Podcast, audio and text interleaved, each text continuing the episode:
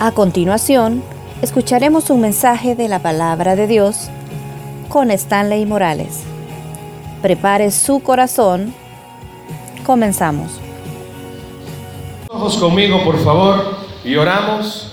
Padre, te damos gracias en tu nombre, porque estamos aquí esta mañana, Dios, y nos has permitido levantarnos de nuestras camas, porque solo tú has hecho ese milagro.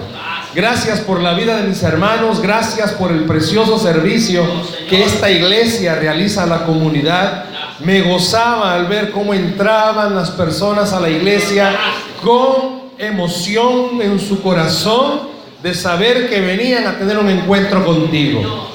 Me encanta Dios ver todas las edades cómo se visten para venir a tu casa, cómo se deleitan Señor en saber que están en tu presencia. Me gozaba en ver a estas hermanas que recogían diezmos y ofrendas, con qué alegría en su corazón Señor podían hacerlo. Pero yo te pido Dios que todos estemos orando convencidos que tu Espíritu Santo quiere ministrarnos a través de la palabra. Si hay algún estorbo, Dios, que quiera distraernos, quítalo, Padre, que podamos oír tu palabra con el corazón, que podamos hacer uso de todo nuestro ser, Señor, para este encuentro precioso contigo. Gracias en este momento, Dios, bendecimos tu palabra, ella es bendita, ella es luz para nuestra vida. En el nombre de Cristo, amén y amén. Abra conmigo la Biblia, por favor, en el libro de Oseas. Oseas, casi es un libro que casi no se ve. Oseas, si usted no sabe dónde está Oseas, vaya hacia el índice. Si usted ve que hay una persona a la par suya que no tiene Biblia, compártala. Si usted no anda Biblia, acérquese a un cristiano para que pueda leer la Biblia con usted. Oseas, capítulo 10, verso 12.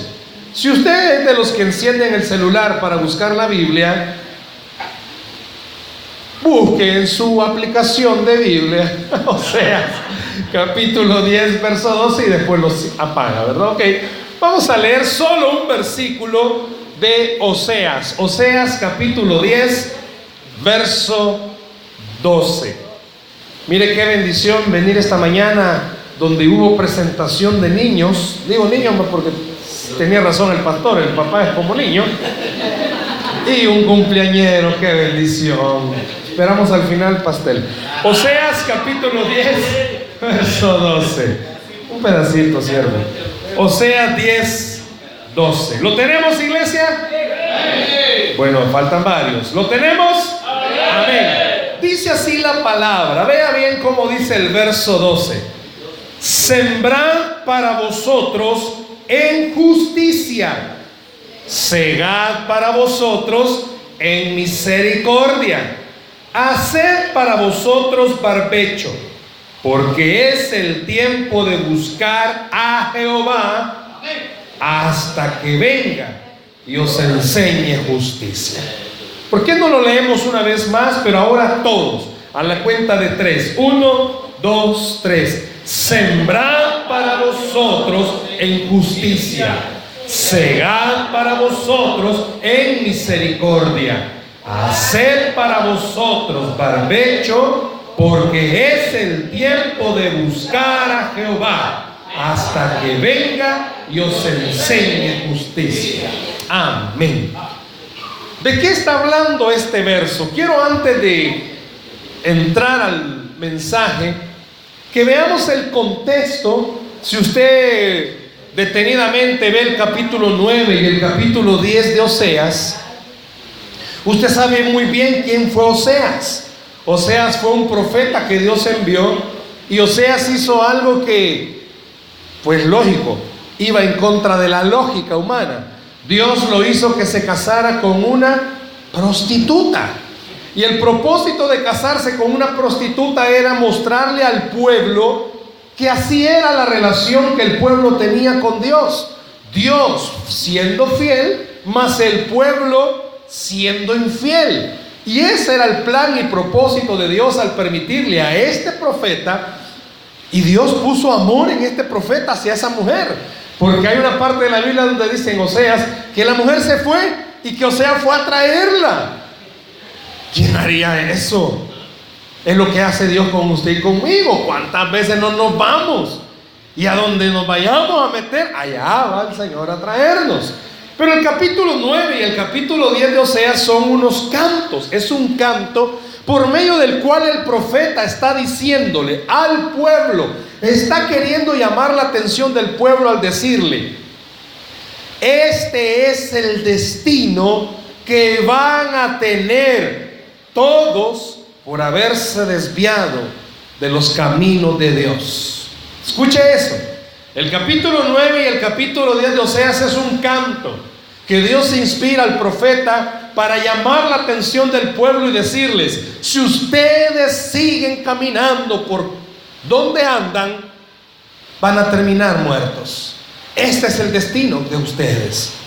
Los cuadros que describe el capítulo 9 y el capítulo 10 son cuadros trágicos, porque son de dolor, de sufrimiento, es de maldad. Pero no es porque ese sea el deseo de Dios para el pueblo. Oseas aclara que es por sus propias decisiones que van a terminar de esa forma.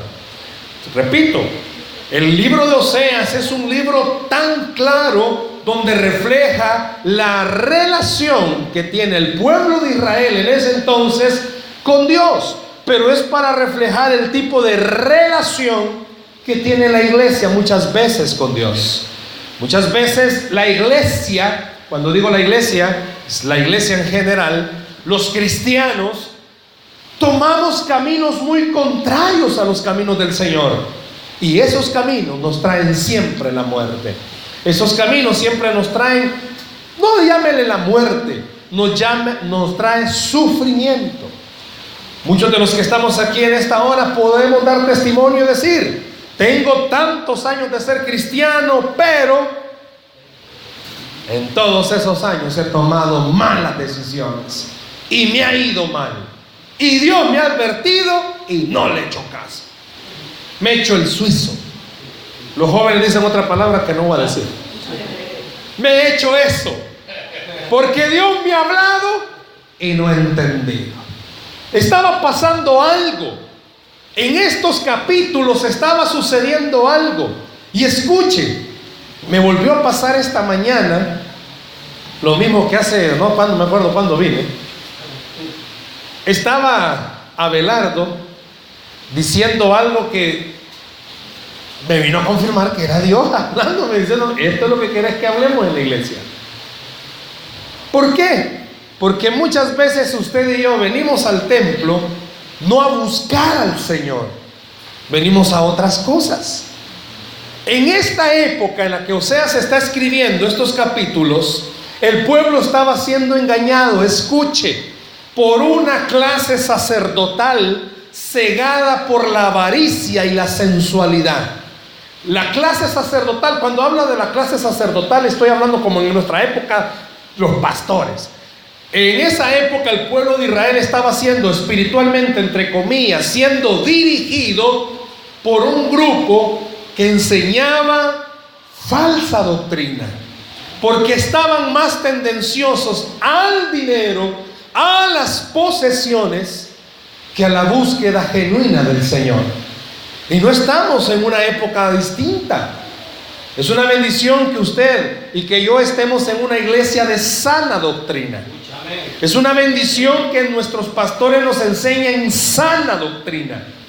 Nunca, creo yo, ha escuchado usted y nunca va a escuchar usted de parte de sus pastores o desde este púlpito que se le diga que Cristo llama pisto. ¿Usted ha escuchado eso?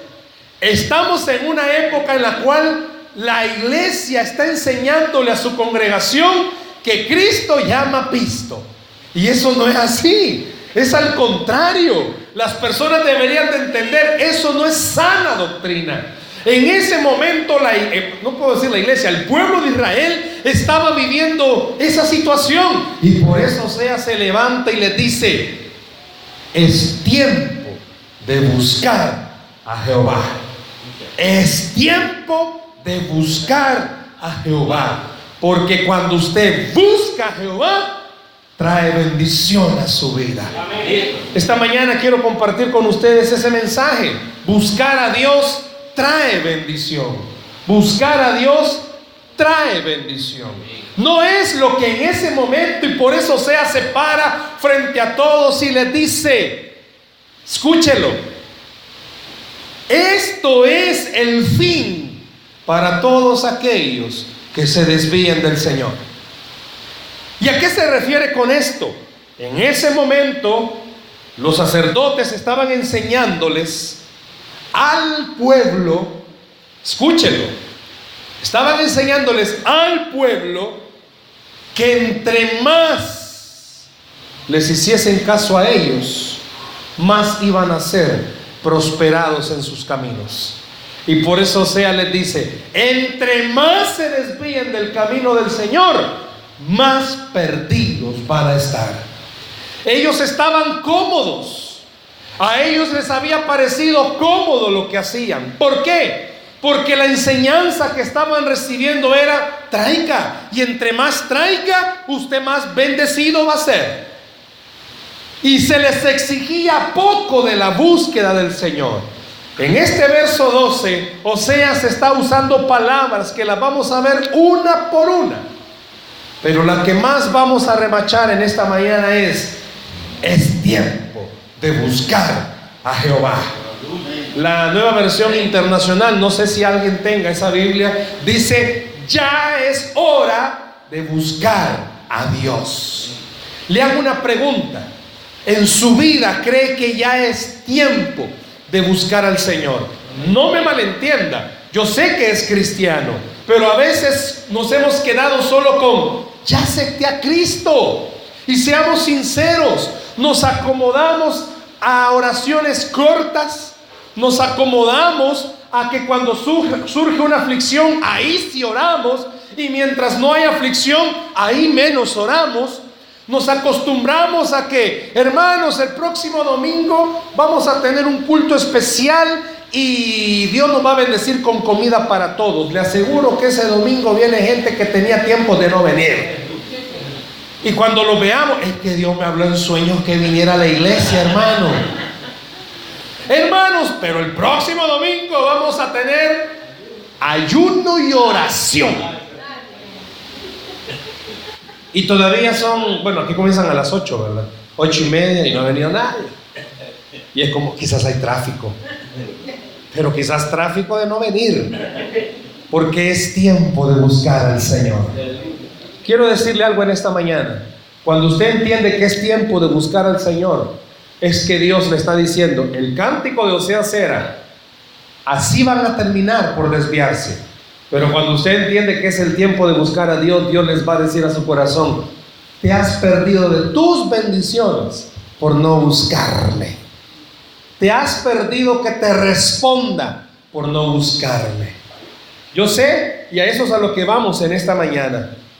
Era tanto el poder, imagínense, que tenían los sacerdotes en ese entonces, que ya podían quitar a cualquier rey y gobernar ellos. ¿Por qué? Porque habían logrado que las personas se desviaran del camino del Señor. Cuando usted y yo nos desviamos del camino del Señor, tomamos malas decisiones. Y no solo tomamos malas decisiones, pagamos consecuencias difíciles. Yo quiero decirle algo, a todos los cristianos nos encanta, a todos, y me incluyo, cuando Dios habla a través de su palabra y nos dice, te voy a bendecir. ¡Wow! Si hasta gritamos. Pero difícil que un cristiano grite de la misma forma cuando a través de la palabra Dios le dice, quiero que hagas esto. Hoy no oró el hermano quizás. Yo quiero decirle algo. ¿Por qué el mensaje se llama buscar a Dios trae bendición? Porque cuando usted descubre que entre más tiempo pase con el Señor, las cosas que son del Señor van a pasar cerca de usted. Si se hace una pregunta, ¿qué hacía que Pedro pudiera cantar en la cárcel? ¿Por qué no hacemos una prueba? Vamos a pedirle a alguien que a todos nos han presos un día y nos dejen en la cárcel una semana. Vamos a ver cuántos en esa semana cantamos en la cárcel. Tal vez a alguien se le ocurre cantar, ¿verdad? Libre soy. ¿cuántos pudieran cantar en una cárcel? Vaya, yo sé que físicamente no me van a levantar la mano, no voy a hacer que aquí haya alguien que haya ido a parar alguna Bartolina, pero yo sé que quizás nadie ha estado en una cárcel. Pero muchos de ustedes viven cárceles en su casa. No va a decir amén. Muchos de, ustedes, muchos de ustedes viven en una cárcel. Su vida es una cárcel. ¿Por qué? Porque siente que no es libre. Yo no sé cuántos viven con eso, no se sienten libres. Hay un gran peso sobre ustedes que no sienten libertad y se les ve, decía el pastor esta broma, que cuando los años pasan hasta en el caminar se ve, pero cuando alguien tiene problemas en el rostro lo refleja. Si usted ve al hermanito, usted ve que este hermano no es que esté desvelado. Ya estás con un síntoma a morirse, porque ya no sabe qué hacer. A veces ve a las hermanas y se pregunta, ¿y por qué esta señora será tan enojada? No es que sea enojada, es que está amargada.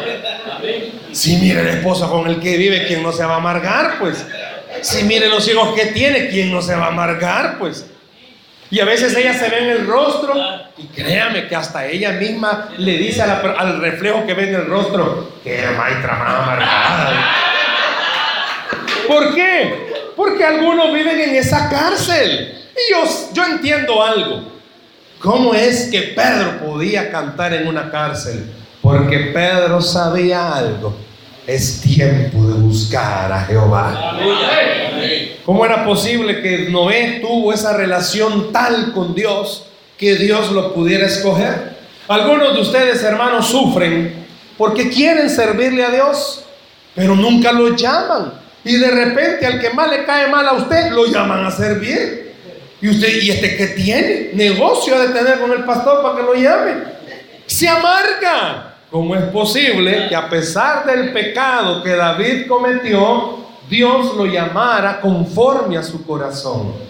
¿Cómo era posible? ¿Cómo es posible que estos ejemplos que he mencionado y otros que están en la Biblia, a pesar de los problemas que tenían, Elías acababa de matar a los profetas de Baal y Jezabel dice, díganle que mañana a esta hora Él es el que va a estar muerto y se va a esconder en medio de esa aflicción. Pero Dios le habla, Dios le provee cuando estaba debajo del enebro para que comiera y luego le habla por un silbo apacible. ¿Cómo era posible que en medio de esas situaciones Dios hablara? Porque era tiempo de buscar a Jehová. Yo quiero que en esta mañana usted y yo nos mentalicemos en lo siguiente. El, mensaje que está dándole Oseas al pueblo es un mensaje tan claro de decirles, a pesar de estar viviendo todo lo que están viviendo, es tiempo de buscar a Jehová. Porque buscar a Dios trae bendición. Es tiempo de usted que tiene problemas de carácter. No le voy a pedir que levante su mano, pero me imagino que muchos, yo no sé cuántos de ustedes sinceramente pueden reconocer que la mayor parte de problemas en su vida es por su carácter. Porque algunos ni mecha tienen. Son tan delicados. Son tan, como se dice en buen salvadoreño, son tan cristales. Uno no les puede decir algo porque se quiebran y ya no vienen a la iglesia, se resienten y dicen es que ahí no me aman. Qué silencio. ¿Cómo sabe, verdad? Porque es tiempo de buscar a Jehová. Y cuando digo que es tiempo de buscar a Jehová es que Dios le está diciendo a usted, vas a terminar más mal de lo que te imaginas si no cambias tu actitud, si no cambias tu forma de ser. Vas a terminar más mal si no te das cuenta que es tiempo de buscar a Dios. Dios sabe de lo que usted tiene necesidad, pero sea honesta, honesto. Usted no lo busca como tendría que buscarlo. Dios sabe que usted necesita un milagro, pero ¿cree usted que es correcto cuando usted está urgido, urgida de un milagro? Oraciones de dos minutos. Si de verdad le urge. Fíjese bien, voy a poner este ejemplo. Cuando alguien está enfermo, lo llevan al hospital, ¿qué dicen? Hay que ingresarlo. No puede estar en la casa. tenemos que tenerlo ingresado. ¿Qué quiero decir con esto? Cuando usted de verdad está afligido, usted necesita, si el enfermo tiene que estar en el hospital, el cristiano afligido tiene que estar ¿dónde? En la presencia de Dios. Necesita estar ahí. Por eso sea dice, yo sé que estamos en épocas duras. Y los líderes religiosos que tenemos, dice Oseas, nos están desviando. Pero es hora que usted se levante y entienda. Es tiempo de buscar a Jehová.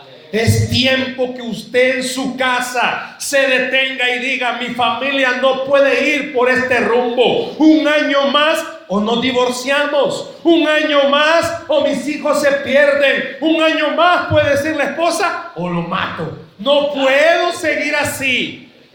Tiene que buscar a Jehová. Tiene que entender algo. Y por eso Oseas le dice al pueblo, vea nuevamente el verso 12, sembrad para vosotros en justicia, segad para vosotros en misericordia. ¿A qué se está refiriendo con esto? Dice, si siembra justicia, cosechará misericordia. Si hace la voluntad de Dios, usted va a disfrutar del amor del Señor. Fíjese bien, si usted hace la voluntad de Dios, usted va a disfrutar del amor de Dios.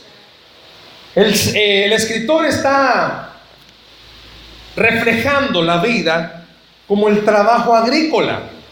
Todo lo que siembra, cosecha.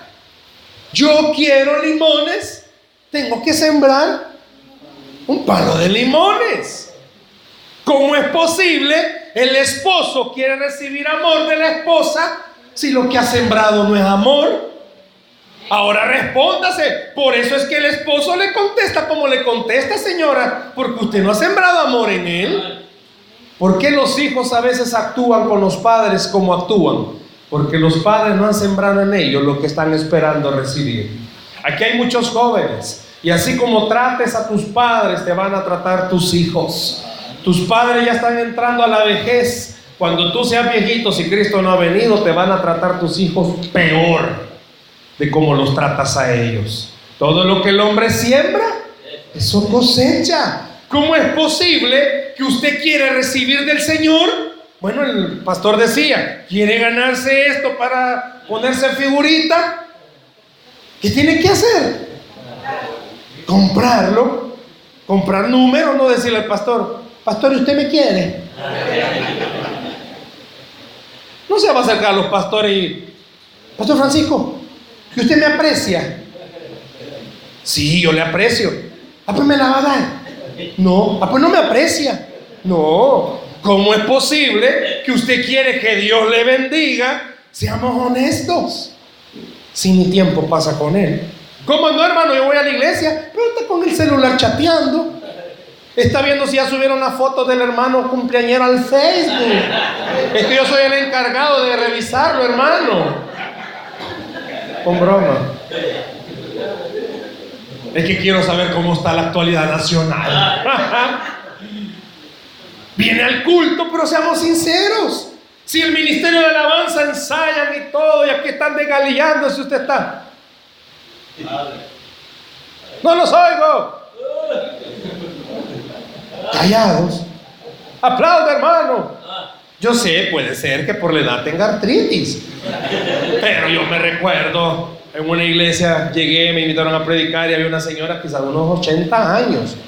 Se movía como que tenía 15. Claro, para caminar no, había que hacer una espera para que ella caminara. Pero para el momento de aplaudirle al Señor, ella lo hacía con gozo. ¿Por qué? Porque así como decía el hermano Misael, cuando Dios lo seduce, usted entiende algo. Es tiempo de buscarlo a Él. Es tiempo de buscar al Señor. Aleluya. Si usted no ha sembrado, no espere cosechar, hermano. Sinceramente, no espere cosechar. Tiempo de oración en la iglesia, a dormir se viene a las sillas. Aquí no pasa eso. Señor, ¿y cuándo me vas a responder? Mejor cierre un poquito la boquita y abra sus oídos y escucha al Señor decirle, ¿y cuándo vas a orar? Así de sencillo. Es que Él ya sabe lo que yo necesito. Pues sí, pero usted también ya sabe que si no toca, no se le abre. Si no llama, no se le atiende. Por eso Sea dijo, yo sé que estamos en tiempos difíciles. Estábamos en tiempos difíciles nosotros. Hermanos, si la inseguridad está difícil. La situación económica está difícil. Uno ve y va a comprar y con lo que compraba antes con 10 dólares ya no alcanza ni siquiera ni para el, el como dicen por ahí, el soplido para la gasolina. ¡Está caro! Está difícil. Estamos en épocas en las cuales, seamos sinceros, y aquí es un mensaje de Dios para su corazón, hay muchos cristianos fríos. Uno no entiende, necesita de Dios, pero no lo busca. Hablábamos con mi esposa de eso, de cierta persona. Tiene problemas con una adicción, tiene problemas en su matrimonio. Hermano, vamos a ir a la iglesia. No. Vaya, pero por lo menos vaya al grupo. No. Vaya, pero por lo menos ahora en la mañana. no. Qué difícil. Entonces, ¿cómo quiere un cambio? No es que Dios vaya a venir y vaya a decir, vaya pues fulano, ya me moviste esa compasión, te voy a bendecir. Dios nunca va a hacer eso. ¿Por qué? Porque entonces Jesús no hubiera pasado por todo el sacrificio para ir a la cruz. Cuesta, hermano, cuesta. Lo bueno cuesta. Recibir lo bueno cuesta. Pero a pesar de que estamos en tiempos difíciles, como en el de Oseas, Dios manda esta palabra a decir, hay esperanza para los que buscan al Señor. Hay esperanza para los que buscan al Señor. Aleluya. Vea solo esa palabrita, sembrar, sembrar. Esta palabra da la idea de una acción voluntaria. Mi suegro, él, murió el año pasado, está con el Señor. Él fue agricultor toda su vida. Mi esposa, al crecer con él, aprendió eso. Y yo una vez le pregunté, ¿y hay máquinas para sembrar? ¿Cuántos de ustedes saben qué es sembrar, hermanos? ¿Saben qué es eso, hermanos? Como los gringos veo aquí. Hermanos que saben sembrar, ¿habrá alguna máquina para sembrar? Sí hay máquinas. Que ella va tirando la semilla. Vaya.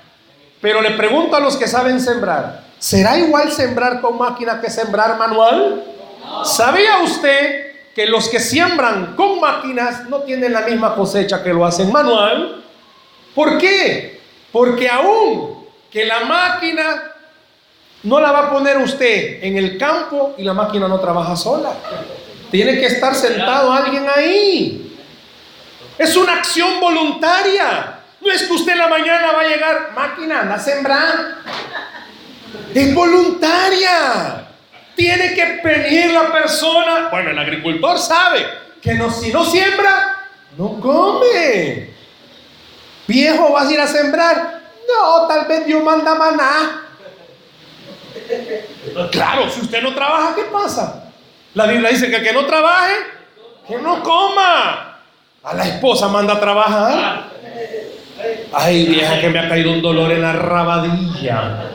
Rabadilla es espalda, para el que no entiende, algún gringo que ande por ahí. Hermano, sembrar es una acción voluntaria, responsable, y no es que a la suerte va a venir el agricultor con el saco donde pone las semillas, la bolsa, y va a agarrar el puño y la va a aventar al aire, que caiga donde quiera. ¿Qué tiene que hacer primero el sembrador?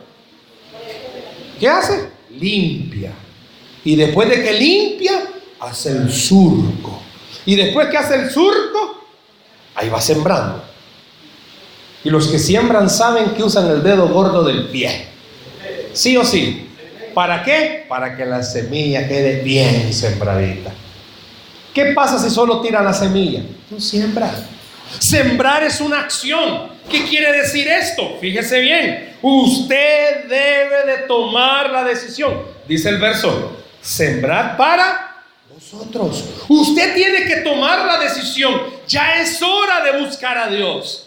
No tiene que esperar que vengan los líderes o los pastores y le digan, hermano, ya comienza a servir. Ya es tiempo de hacerlo. Ya es tiempo de orar. En casa muchas veces me va a escuchar decirlo esto. Esposa, si su esposo es, en buen salvadoreño, no me vaya a malentender, aguado y no quiere hacer nada, hágalo usted. Levántese y dígale a sus hijos, vamos a orar. Si su esposo, que tendría que ser el sacerdote de la casa, no lo hace, hágalo usted. ¿Por qué? Porque si no busca la casa Jehová, van a terminar mal. Por eso los completos pasan. Por eso los hipotes con los audífonos pasan aquí. ¿Para qué? Para no oír a los papás que están peleando. Y están peleando, papá. No, hijo. Es tiempo de buscar a Jehová. Esposo que está aquí, si su esposa no quiere saber nada del Señor porque solo viendo novelas, pase, pasa, ore usted. Claro, si va a orar, no diga, Señor, reprenda a esta señora. Sácale el demonio novela que tiene. Tampoco la esposa vaya a orar por su esposo y dígale, Señor, ya es hora que te lo lleves. Ya le siento olor a ciprés, Señor. No. Ore, es tiempo de buscar al Señor. No es tiempo de... Le va una pregunta. Así, con confianza. No me vaya a responder tan fuerte, va. Porque soy muy sensible, pero con confianza. ¿Cuánto tiempo le dedica al celular? Solo ahí pasa en el celular. Solo ahí pasa y llega la esposa del trabajo y ve al esposo en el celular. Quizás no haciendo nada malo. Quizás. Pero seamos honestos. Bien tiene el tiempo para perderlo en esos animales electrónicos. O la hermanita tiene tiempo para ir de la vecina a ponerse al día de todo lo que en la colonia ha pasado. Tiene tiempo. Si tiene tiempo, y con mucho cariño le digo esto, para tomar siesta de tres horas, ¿por qué no tiene tiempo de buscar a Jehová y saber que buscar a Dios trae bendición a su vida? Le dice Oseas al pueblo, ya es tiempo, los líderes les han dicho, no hagan nada. Pero Dios dice, es tiempo de buscar al Señor. Pero hay otra palabrita. ¿En qué hay que sembrar? Dice en justicia. ¿Y qué es esto? Hace rato lo mencioné. Cuando usted busca esa palabra justicia, esa palabra dice voluntad de Dios. Voluntad de Dios. Es decir, la voluntad de Dios para cada uno de nosotros. Unamos las dos palabras. Sembrar en justicia. ¿Qué está diciendo? Tomar mi o tomar yo la decisión de hacer la voluntad de Dios. Hermanos, es tiempo de tomar la decisión de hacer la voluntad de Dios. ¿Y cuál es la voluntad de Dios? Que usted lo conozca a Él. Le hago una pregunta. ¿Y usted para qué cree usted que fue creado? Eh, para ir de viaje, hermano. Para tener los últimos electrodomésticos. Para tener el carro del año. Para vivir en una bonita colonia. Dice la Biblia que usted y yo fuimos creados para adoración del Señor. Usted es un instrumento de adoración. ¿A qué se refiere, hermano? Si yo ni cantar puedo, no, si ya lo sabemos, pero la Biblia dice que a través de su testimonio usted adora al Señor. Que a pesar de estar en época de crisis, la gente lo ve y dice, ¿y este hermano por qué anda tan contento? Ha de ser pariente de los de los numeritos 10 esos cabales, de los muchachitos que andan en cosas ahí raras. No, no es que usted sea pariente de algún extorsionista, es que usted sabe algo. Es tiempo de buscar al Señor, porque el tiempo de buscar al Señor es cuando, ahora.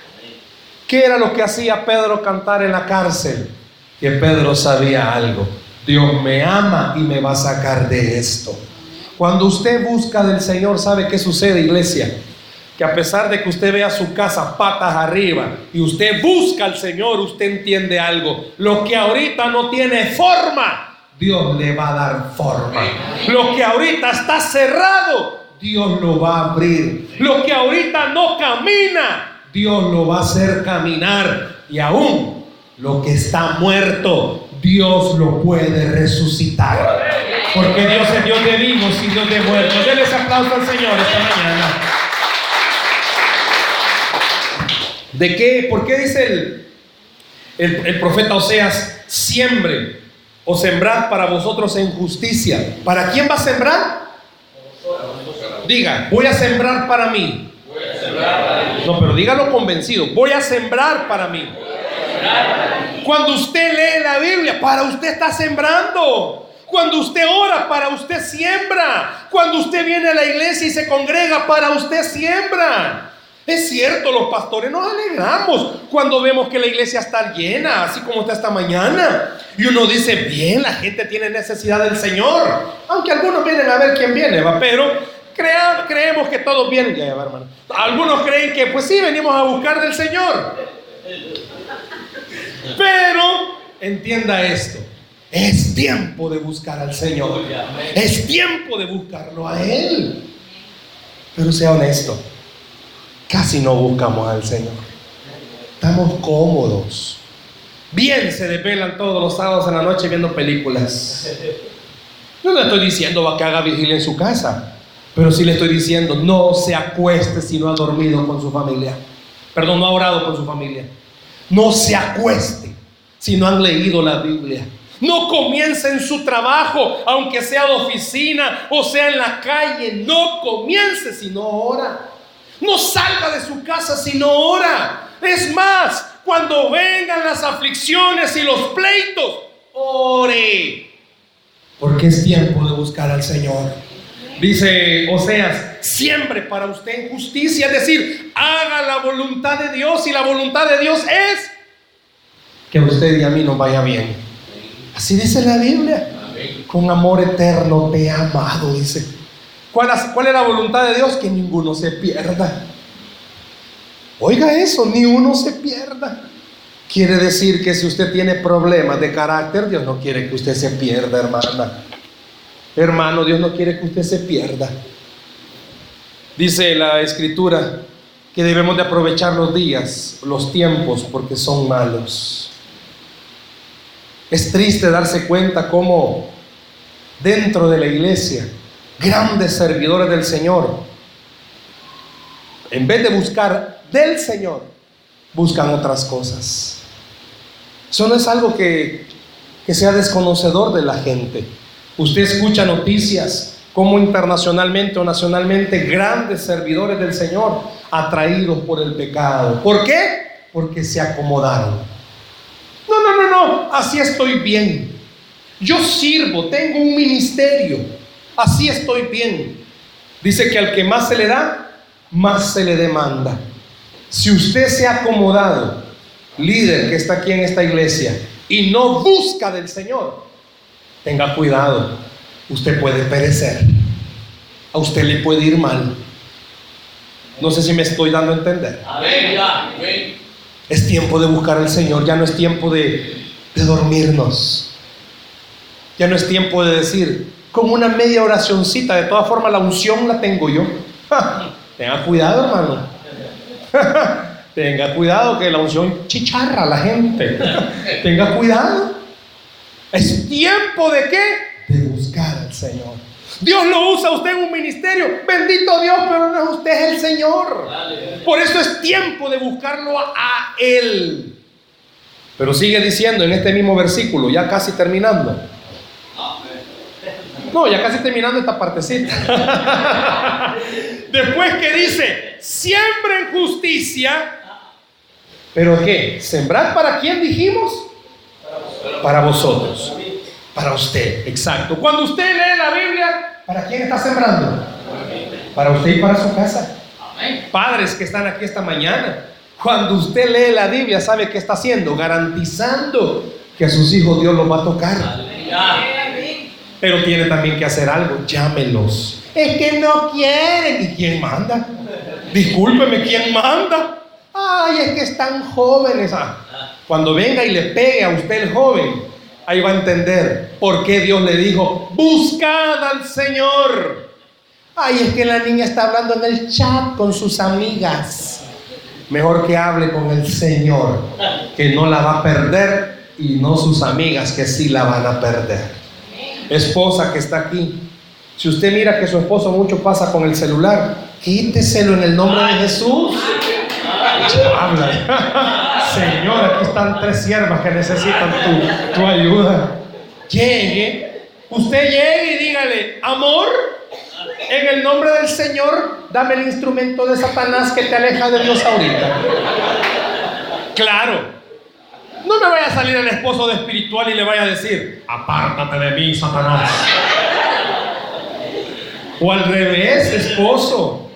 Cuando usted vea que su esposa está muy comunicativa con las vecinas, vaya y dígale, amor, deja el chambre en el nombre de Jesús.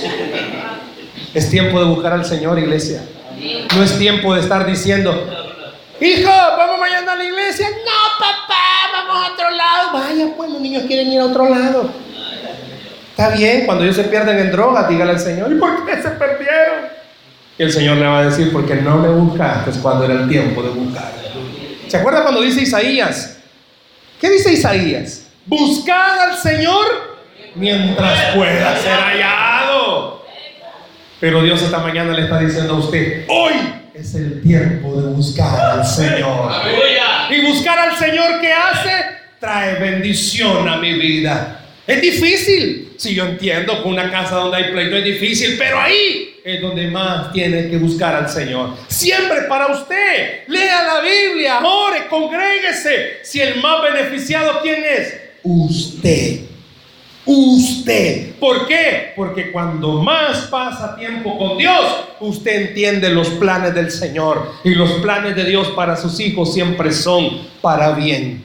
Así dice Romanos, que a los que amamos a Dios, todas las cosas nos ayudan a bien. Aún ese esposo adicto tiene que ayudarle a bien. Aún esa situación económica que tiene, tiene que ayudarle a bien. ¿Por qué? Porque es ley, no. Porque es palabra del Señor. Buscar al Señor. Porque es el tiempo de hacerlo. Pero sigue diciendo en este verso. Vaya, después que ya sembré justicia para mí, ¿qué dice el versículo? Segar. Esa palabra segar, ¿sabe qué significa? Cosechar. Pero ¿qué significa eso de cosechar? Bueno, los que han sembrado saben. Ya cuando está la milpa, ay Dios, ahí es hora, mire, de disfrutar del fruto. A mí me encantan los mangos y en mi casa no puedo tener palo de mango, pero me encantan los mangos, pero un vecino tiene y es de Dios que tenga. Me encantan los mangos. Ya cuando están los mangos hay que disfrutar de esos manguitos. ¿Sabe cuánto se tarda un árbol de mango en dar fruto? Su primer fruto, ¿cuánto se tarda? ¿Sabe? Lo menos que se tardan, lo menos, son cinco años. Está difícil para mí que me gustan los mangos. No, hermanos, es que Dios a través de ese ejemplo está enseñando algo. El que siembra, aunque no lo vea, pero tiene que estar seguro, va a cosechar. Porque de que cosecha, cosecha. ¿Por qué, hermano? Porque Dios no miente. Dice la Biblia que Dios es el que da el fruto a su tiempo. ¿Qué le quiero decir en esta mañana? Cosechar es que disfrute, hermano. Ahorita Dios me está diciendo es el tiempo de buscarme, pero sembrar. Sé que te urge, sé que te urge, pero sembrar, siembre. Y ahí es donde nos cuesta. Hay un verso donde dice que el que siembra con lágrimas, con regocijo cosechará o segará. Hermana, Dios sabe que a usted le cuesta. Bueno, voy a generalizarlo. Dios sabe a todos los que estamos aquí quienes lloramos por la situación en la que vivimos. Si Dios nos ve llorar, hermanos, y no crea que Dios se hace de los panes y dice, ay, qué llorón anda hoy. Yo no sé si le ha pasado. La esposa bien quebrantadita, ¿verdad? Porque el Señor le tocó. Y el esposo, como es bien espiritual. ¿Y qué te pasa, vieja? ¿Por qué estás llorando? ¿Qué tenés? ¿Qué van a decir los hermanos que te pego en la casa? No, hermano, su esposa está tocada por el espíritu. Usted porque anda bien duro no se deja tocar. Tremenda piedra tiene en el corazón. Bueno, ese es otro anuncio. Amén, hermano, hoy están agarrando, están cosas. Hermanos, cuesta cosechar, cuesta. Acaba de pasar, bueno, ni ha pasado, este fenómeno del niño. cuesta cosechar. Pero le digo algo, conozco, conozco agricultores que en esta época del niño son los que mejores cosechas han tenido. Tráfico de influencias, fíjese que sí, pero en el cielo.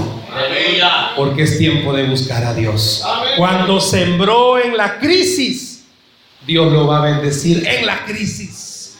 Cuando espera en la crisis, Dios lo bendice en la crisis. Si usted necesita que un familiar venga a los pies de Cristo, no deje de orar, no deje de sembrar, porque va a cosechar a su tiempo. Pero también la cosecha indica algo. Hermanitos, podemos cosechar cosas buenas, pero también podemos cosechar cosas malas. Cuidado. ¿Y quién define qué tipo de fruto es el que se cosecha? ¿Dios o usted? ¿Sabe quién es el que define? Usted. Si es lo que usted sembró. Sembró amor, téngalo por seguro, va a recibir amor. Pero si usted es un maestro todo amargado que a nadie le habla, ¿quién le va a andar hablando a usted? Esta iglesia por eso no me gusta, que no lo saludan. Salude para que comiencen a saludarlo. Es que aquí es mi, aquí es mi puesto. ¿Cómo que compro la silla? Pero bueno, ay de lo que se siente el hermano. ¿Cómo quiere usted llegar a casa y que cuando vean sus hijos y su esposa que va a llegar, todos estén en la puerta. No, si cuando oyen que va a llegar, todos se van a acostar. ¿Por qué miedo les da? Ahí viene Don Tigre, dicen. Todo lo que el hombre siembra, eso cosecha. Le hago una pregunta. ¿Cuánto ha sembrado en el Señor? No le estoy preguntando cuánto pisto ha dado. Porque le digo algo, aunque un centavo dé con todo su corazón, usted va a ser más bendecido de lo que se imagina. Porque Cristo no llama pisto. Cristo no llama pisto. Entre más da, Dios más le da. ¿Dónde dice eso en la Biblia? Dice la Biblia que entre más busque del Señor, más recibe del Señor. Nosotros siempre acostumbramos cuando recogemos diezmos y ofrendas a decirle que aunque usted no dé, Dios siempre lo bendice. ¿Sabe por qué? Es que Dios no bendice la cantidad de dinero que da, Dios bendice su actitud del corazón. Pero lo que me refiero cuando pregunto, ¿cuánto ha sembrado es, sea honesto hermanito, hermanita, de verdad usted ora. De verdad que cuando viene a la iglesia viene con la actitud de decir, hoy Dios me va a hablar o está en el culto.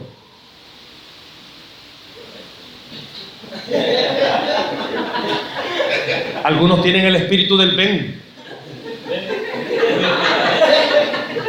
Otros no, otros tienen. No, no, no, hermano, discúlpeme. El manto de reposo del Señor me ha tomado. no, hermano, ¿cuánto ha sembrado en el Señor? Yo no le estoy diciendo que usted sea un santo. Levante la mano a los santos. Levante la mano a los santos. En Él somos santos, hermanos. Levante la mano a los que han pecado. Dice la Biblia que el que dice que no ha pecado hace Dios mentiroso. Ay, cuántos pecadores mentirosos hay aquí. Pero bueno, ¿qué quiero decir con esto, hermanos? Si todos fallamos. Todos tenemos un carácter que de vez en cuando se nos sale el indio cuscatleco que andamos.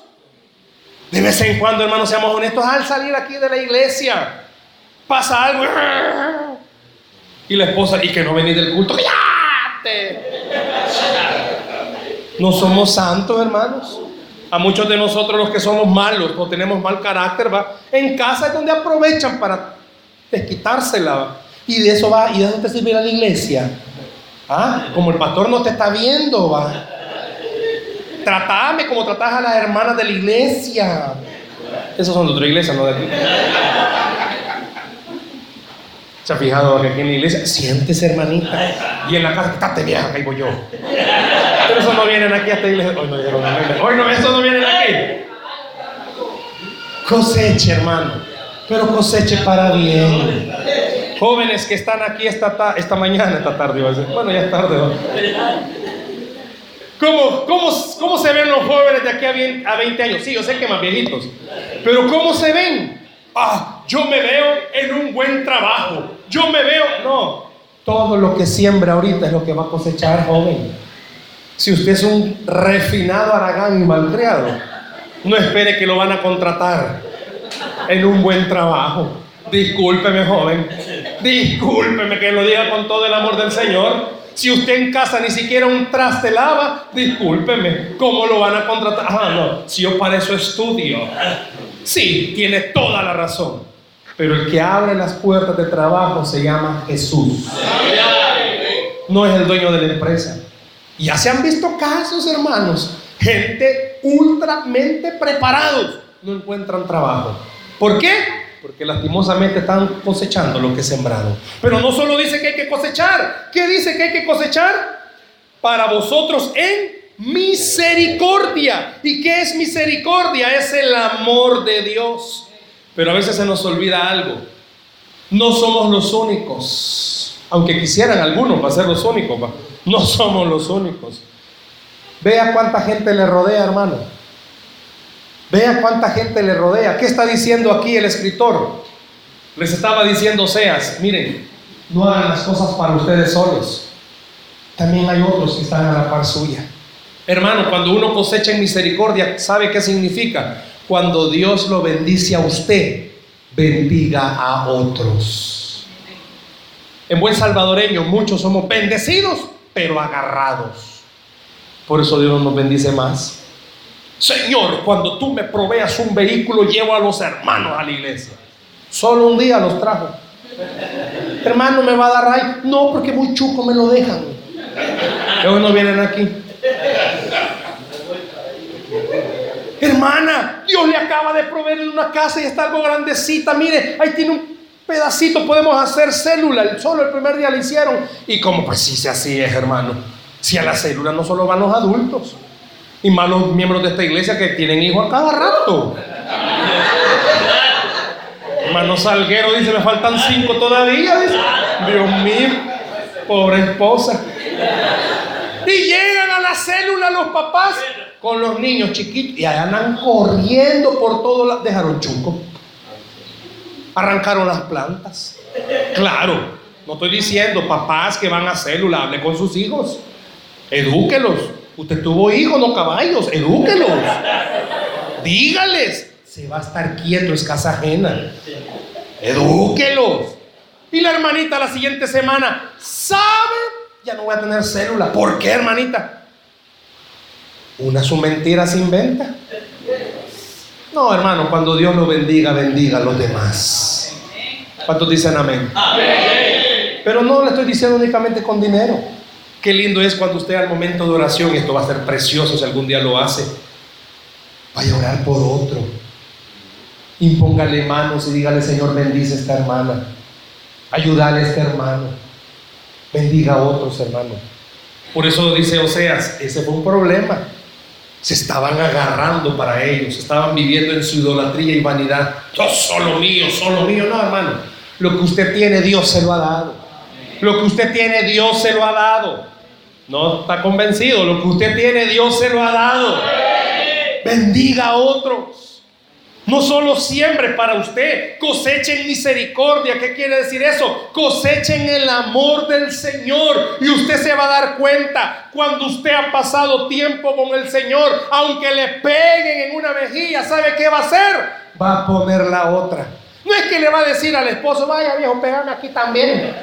No, lo que le va a decir es, lo va a tratar diferente a como lo tendría que tratar. Hermanos, si seamos honestos. Si a mí me hacen un mal, mi carne, ¿qué quiere? Vengarse. Si a usted, hermanito, hermanita, alguien le hizo un daño, si rápidamente su carne anda buscando a quien llamar para que pues iba dos horas después aparezca. Porque así es la carne. Pero el Señor está diciendo, cuando usted ha sembrado en el Señor, usted va a cosechar amor y va a tratar a las personas, no como le han tratado. Es una clave para que hoy en casa lo haga. Cuando el esposo se ponga todo bravo, trátelo con amor. Sí, gracias por los amenes, hermanas. Cuando su esposa, hermano, lo trate como siempre lo trata, porque aquí solo esposos sufridos hay, trátela con amor. No les digo. Sí, yo sé que el esposo quisiera que un día la esposa le dijera cuando llega, mi señor ya viene de trabajar.